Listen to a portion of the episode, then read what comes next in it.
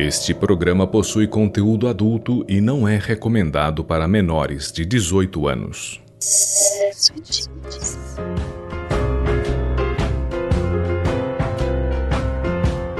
Audioconto Sexo e Tintas Contos do Sexo e Tintas para você ouvir.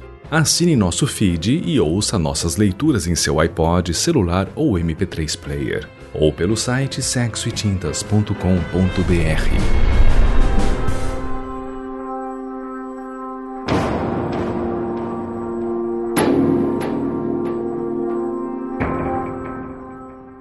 cheiro dela bateu com uma martelada no meu nariz. Seu aroma havia grudado na minha gama de sentidos. Não só o cheiro, mas sua voz e até mesmo o brilho da sua aura. As passagens de matizes se tornavam efêmeras, mas aquele leve toque feminino ainda adormecia nos meus sentidos. Sua passagem foi muito marcante. Uma mulher santa e diaba, uma mulher pecaminosa e alva, uma mulher devassa e recatada. Seus olhos ainda possuíam uma enorme gota de pedaço da minha alma. Um frio na barriga se transmutava cada vez que eu pensava nela. Tenho frições e arrebatamentos de tesão cada vez que minha memória se digladiava com sua imagem. Esta mulher foi marcante. Ela é uma das razões do meu desejo ser o que é hoje em dia. Aprendi tudo na cama com ela e com ela me tornei homem. Não só entre quatro paredes, mas em como ser homem e tratar uma mulher. Ele foi uma aventura basicamente sexual no princípio, mas acabou ficando sério. Ele não era adulto formado ainda. Não possuía corpo definido nem barba havia em sua fronte. Era magro, estatura média, voz ainda indefinida. A sua aparência era de uns três anos mais jovem, mas foi esse indivíduo que mudou minha vida. A, a sua cabeça era de um adulto. Falava de coisas que eu nunca havia falado, sequer imaginava que existia. Ah, ele tinha uma imaginação fértil, principalmente quando se tratava de cama e variações sobre esse tema. Ah, ele foi marcante. Tão marcante que, mesmo na faixa do Zinta balzaquiana, foi somente com ele que eu me tornei mulher.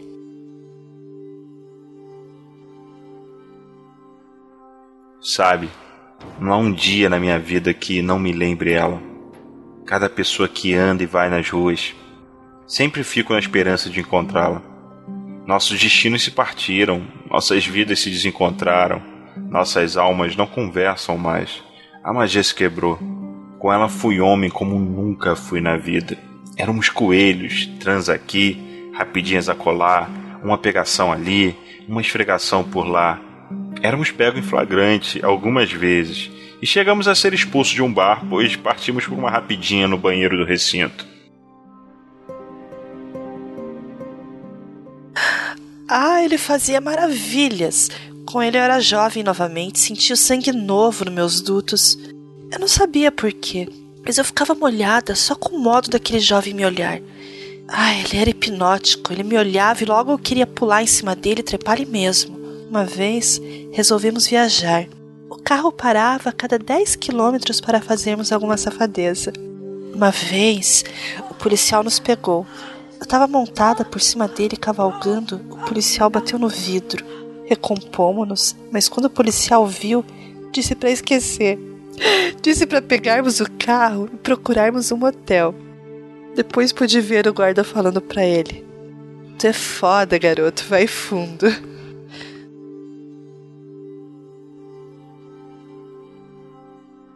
Não sei o que ela via em mim. Eu era um recém-formado na maioridade. Cresci sozinho e isto me dava autonomia de personalidade. Eu não era rico, mas dispunha cultura. Ela não, ela era formada em letras e línguas. Que língua! O que eu mais adorava nela era quando ela gozava em francês. Eu adoro o francês. Esta língua romântica e sonora, mas que na cama era avassaladora. Ela sabia que eu tinha um fraco por isso e sempre gozava em gritos de Mon Dieu, oui! Eu ia loucura. Ela me acordava no meio da noite, não quando estava fazendo dote com sua língua física. Estava sussurrando uma canção nos meus ouvidos. Pode parecer até engraçado, mas uma vez ela gozou cantando La Marseillaise durante uma trepada de fim de tarde.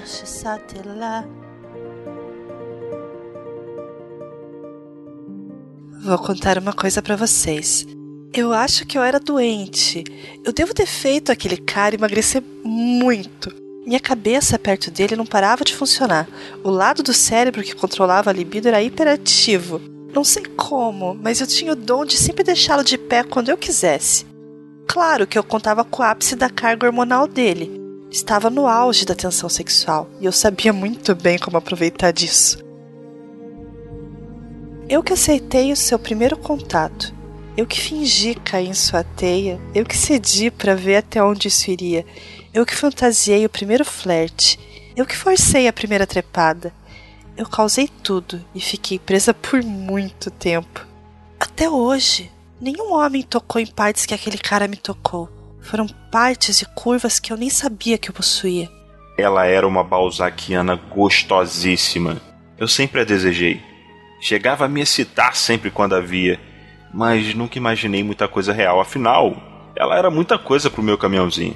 Quando ela fez o primeiro contato, eu fingi que não estava entendendo bem. Quando ela jogou a primeira indireta, eu fingi que não entendia muito bem.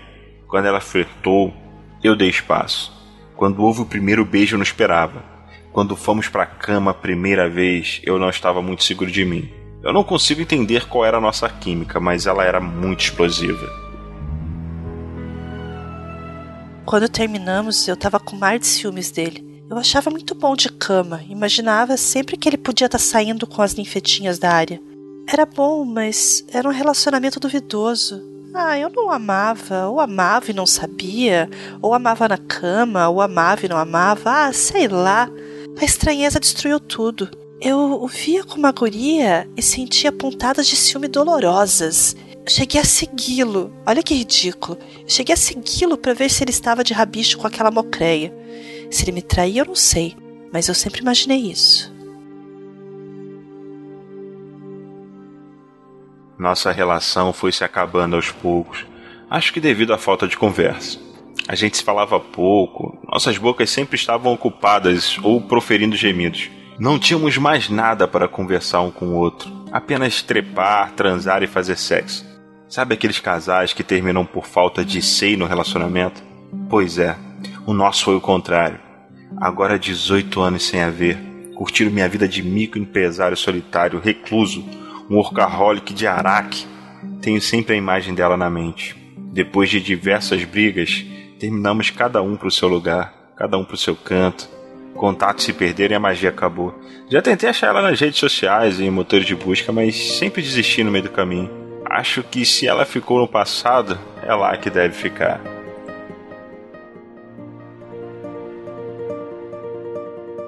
É, depois da briga no restaurante, sim, eu fiz muito mal para ele.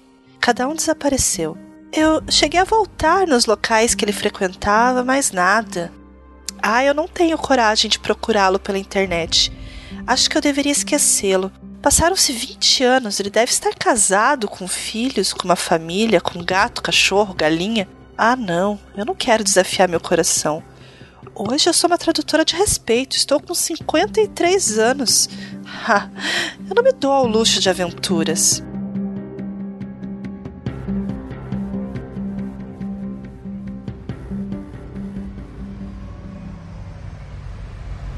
Max ordenou ao taxista que parasse deu o dinheiro e deixou o trocado com o chofer. O motorista fez um gracejo. É uma boa história, Sr. Max. Merecia virar um livro. Max pegou sua valise, desceu do táxi e olhou para o 14 andar do edifício. Era lá que levaria o portfólio. Ele caminhou até a porta do elevador e ficou cantarolando uma música de Edith Piaf. Manuela havia contado suas aventuras para Judite, sua amiga. Judite ficou deveras excitada mas Manuela se despediu e caminhou até o prédio onde haveria sua reunião com investidores em um novo produto. Deu boa tarde para a moça da portaria e ficou esperando o elevador descer. Quando o elevador se abriu, um grupinho de pessoas, quatro ou cinco entraram. Max revisava seu relatório que apresentaria. Ele estava concentrado. Manuela olhava suas mensagens do celular e ficou ali checando alguns e-mails. O elevador abriu as portas e desceram três pessoas, só restaram Manuela e Max no elevador. Max levanta a cabeça, guarda seu relatório enquanto a porta do elevador se fecha. Manuela guarda seu celular na bolsa e fala para o Max. O senhor vai para o 14? Vou sim. Os dois se olham fixamente. Um turbilhão de memória bate na cabeça dos dois. Max? Manuela? O olhar se torna em câmera lenta. Imagens e sensações rebatem. Manuela solta a bolsa no chão. Max deixa a pasta cair. Os dois se aproximam. Ela segura ele pelo colarinho, ele segura ela pela cintura. Uma mão vagueia pelo painel de botões e o botão de pare foi acionado. O elevador parou entre o nono e o décimo andar. O elevador parou de vergonha. Vergonha de tanta safadeza e depravação que ocorria nos recônditos escondidos entre o nono e o décimo andar. ah, Max! hum, Manuela.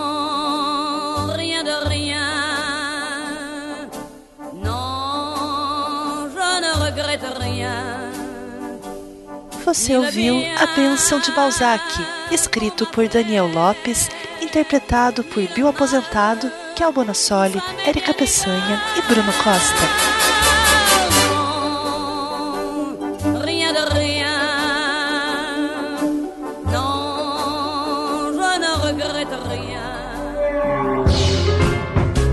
Visite sexoetintas.com.br e conheça também nossos outros autores. Acesse sexoetintas.com.br e nos envie suas opiniões e sugestões. E siga-nos também no Twitter, arroba e e nos curta no Facebook, SE Tintas.